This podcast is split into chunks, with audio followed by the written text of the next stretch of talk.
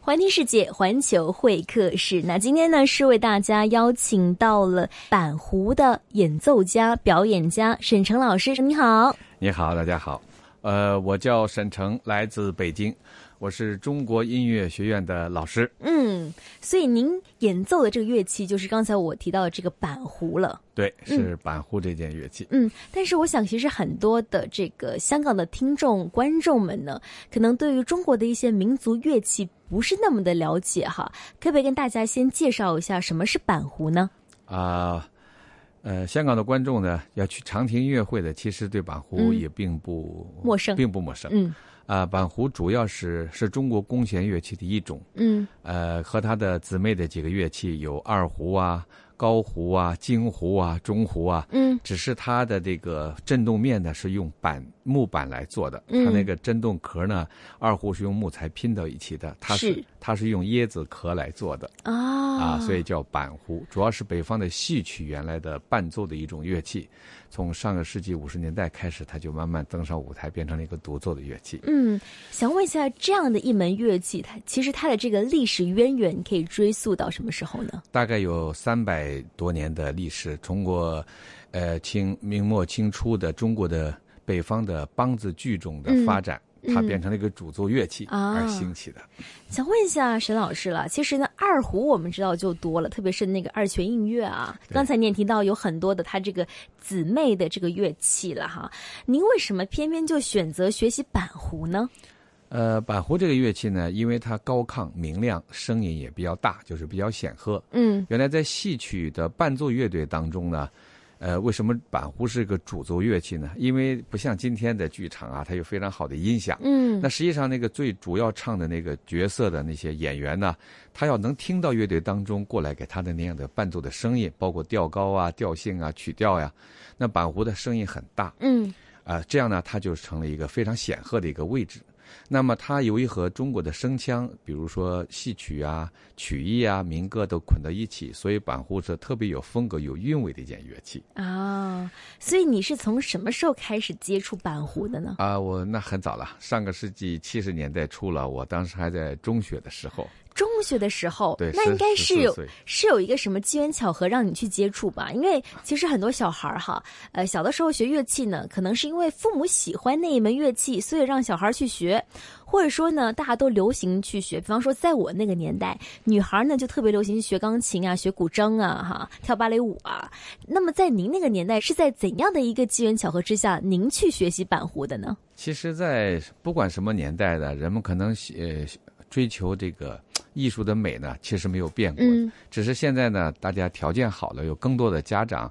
呃和有可能让孩子学的乐器。是，我们那个年代，能想象是上个世纪的六七十年代，那个时候没有家长说让你去学一个，那个时候应该是百业巨星，就是刚刚在呃，大文家革的后期。对，刚刚是大家松了一口气，慢慢一切在恢复轨道的这样的一个状态上面。啊，可能我学习比那个还要早。啊那个时候就是小时候就是喜欢，因为那时候学校就跟今天一样有乐团，那会儿叫宣传队，啊，然后我在里边就呃拉二胡，然后突然有一天我们那个管这个老师就说你来拉一个板胡，因为有一个歌曲的伴奏需要有板胡的这样的声音。其实我还没有见过板胡什么样，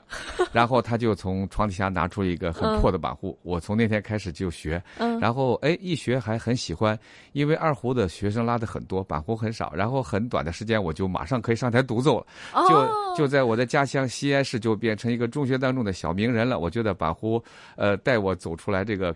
成他给成名成家更更容易一些。我觉他得给你非常好荣。耀了，是不是？对对对，你说的太对。所以就是我们经常说嘛，鹤立鸡群是怎么样来的？就是您这样来的。其实我说的是偷懒吧，走捷径吧。 OK，所以说板胡其实可以给人一种很高亢、很嘹亮的一个这样的一个声音。对，嗯，但是想知道了，就是在那个年代哈，其实有没有说，呃，有专门的板胡老师或者说什么板胡大师在带着你去学习呢？你是师从谁呢？呃，我想香港的朋朋友肯定不陌生，我的老师、嗯就是中国音乐学院的教授，也是中国胡琴圣手，叫刘明元先生。哇，大家现在听到的《喜羊羊》啊，很多很多大家耳熟能详的嗯作品，都出自于刘先生之首，嗯他被称为胡司令。他不仅仅是板胡拉的，那是一级棒，他是叫胡司令，就是所有的胡琴他都能够演奏。您应该也差不多了吧？哎之前有学习二胡，现在是主攻板胡，哎您还会什么乐器呢？呃，所有的胡琴我几乎全都可以演奏所。以你也是胡司令了。啊，没没，啊我你是 胡少帅吧？我是李呃跟刘老师没法相比，他是我一辈子都要去、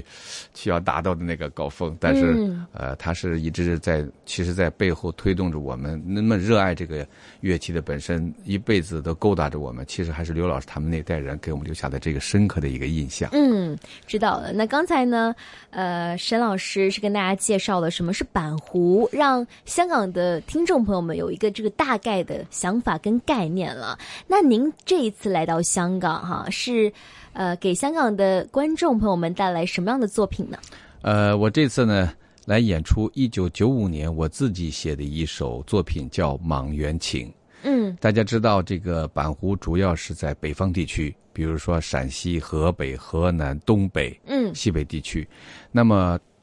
是大家知道西西部的中国西部的音乐呢，就比较高亢明亮，是有一种凄美。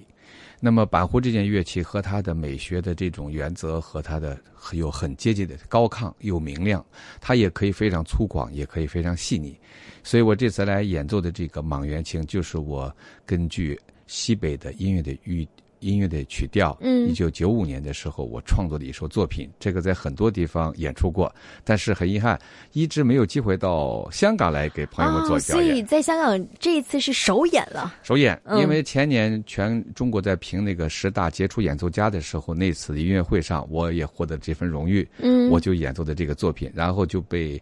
咱们的严严总监听到过，他说你这次来能不能演这首作品，把这个作品介绍给香港的朋友？我说很高兴，我来能跟香港中央台合作演这个作品。嗯，那想问一下了哈，莽原琴，刚才您提到说，其实是呃西北方面，就是西北地区的一个代表的作品了。那可不可以大家介绍一下这首曲子它背后的这个创作的呃起源，或者说创作的意义是什么呢？还有这首曲子表达了什么呢？呃，因为我呢是生在西安，嗯我就是一个西北人，那么小的时候呢，就在那里山水长大，然后我好还来去当兵，然后下乡，都是在这个环境当中。那里的音乐从小就开始在我心目当中有，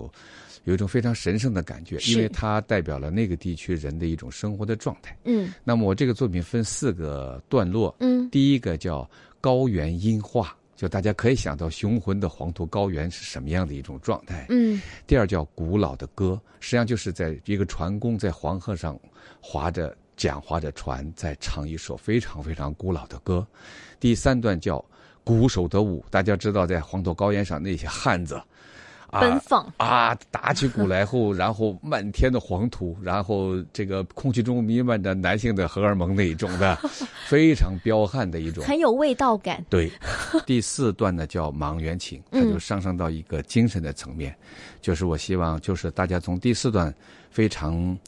静的一个状态当中感受到，就是生活在这里的人，无论他是多么的凄苦，但是他们从来不沉沦，嗯，他们是有一种精神，西北人特有的一种，有画面，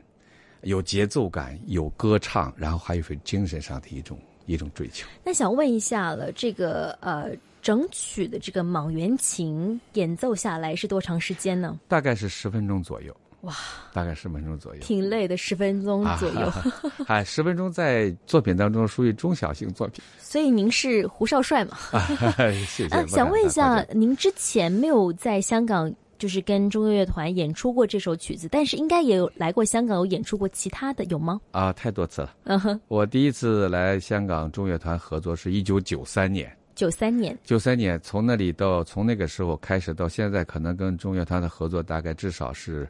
有十十几次之多，有时候是多是在香港合作，嗯，有时候也和香港中乐团在内地的其他城市也合作。刚刚前几天，我们刚刚在他们到这次到大陆去巡演，我们在国家图书馆音乐厅，我刚刚和严严指挥和乐团的音乐家们合合作，奏，呃演了两首作品，一首是秦腔曲派，一首是东北民歌的月牙五更。啊嗯，想问一下哈、您来香港那么多次，那么呃，来到这个文化中心也好，或者是其他的一些剧场也好，就是您觉得在香港演奏就是传统的这些民族乐器，观众给你的反应是怎么样的呢？呃，我非常喜欢，嗯呃，香港观众所给我们那一种空间感，就是第一是我觉得观众他懂音乐，他才来到这个地方，他嗯是有期待的，他是有选择来的。嗯呃，每个每个演奏家会在这里比较自由和有一种创作欲望的去表达音乐，而且嗯观众我觉得非常好，他的反馈在你演奏当中给你营造的那种气氛感和你演奏之后所给你那种鼓舞，因为我已经来过太多次了，我其实每次都很享受到。呃，香港和香港的朋友们共同在度过舞台上的十分钟、二十分钟的这样的一个过程，对音乐家来说，这是非常非常难得的一种享受。嗯，有没有哪一次的演出让你这个印象很深刻呢？呃，印象非常深刻的应该是在香港那个，呃在香港岛那边那个叫港岛，港岛那边叫大会堂吧？嗯哎，大会堂的音响是太 棒了，因为那个地方的音乐音响啊非常嗯好，嗯所以每次在台上演出的时候，那种创作的，就当听到好的声音的时候，音乐家是有一种欲望你的。们耳朵特别灵，哎呦，那个声音就像自己欣赏的时候，就像就像听好的那种音响反馈给你那样的，嗯在台上，我记得当时黄安元老师还帮我在协奏拉另外一个一个一个一个胡琴，是，我们俩俩我拉的是一个陕西的地方乐器叫要叫二股弦，嗯但是黄安元老师帮我拉拉胡琴，中乐团的音乐家们帮我协奏，我当时拉的当中，我觉得就还原了我心目当中对这首作品的那种心里边那种期待。所以是您在演那一首作品当中那么多次练习也好，演出也好，是最满意的一次效果。呃，印象最深刻的一次，啊印象最深刻的，一次，因为问艺没术家满不满意的话，他永远说下一个应该更满意吧。啊、对，因为 音乐不可能做到，它是永远在追求完美，嗯但是嗯不可能完美。正因为它不可能每次完美，所以我们才要不断的去创造它，每一嗯次去寻找新的一种感动。对，那刚才呢，沈老师呢是跟大家一起分享了他在香港演奏的一些经历，还有他从小学习板胡的一些经历。那其实呢，沈老师呢也担任国内外重大音乐赛事的评委啦，也应邀赴世界各地讲学，也曾经与国内外众多的中西乐团合作哈，出访了四十多个国家和地区。那我们除开香港之外，有没有在国外或者说在内地的哪些地方的哪一次演出也让你印象很深刻呢？呃，内地的演出因为很多了，大家都很熟悉我，因为嗯我已经在舞台上几十年嘛。我觉得无论是在北京还是在中国的任何一个地方演出，呃，应该说底下都有非常了解和熟悉我的。其实这几年不是中国的文化要走出世界，是，其实我们我走了这么大概接近五十个国家，其实我觉得我们国外的对一种不同的文化的了解的这种这种期盼度，其实比我们内心想的要高。嗯他们不是看热闹的，当然更多的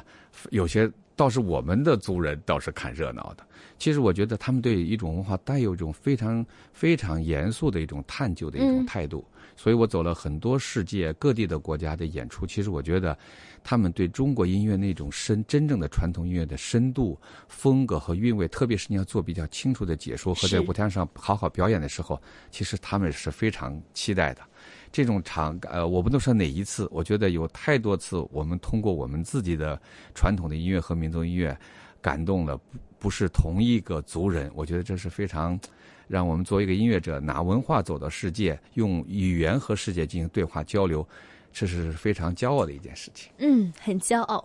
也谢谢您给大家带来那么多精彩的演出了。那么到最后了哈，呃，想问问您，如果您想对一些这个想学习中国传统乐器的一些年轻人，有些什么样的寄语给到他们呢？因为其实，在很多的时候，呃，当我们去学习乐器的时候，我们会受到一些阻碍，比方说父母说你应该以学业为主，那可能说，呃，这个乐器就是你的兴趣爱好就好了，呃，不赞成他们成为主业哈。您是怎么看的呢？而且您看，您一路走来，把乐器当做自己终身的这个职业，那以一个过来人的身份，也以一位杰出的这个板胡演奏家这样的一个角色，有什么样的话对年轻人说呢？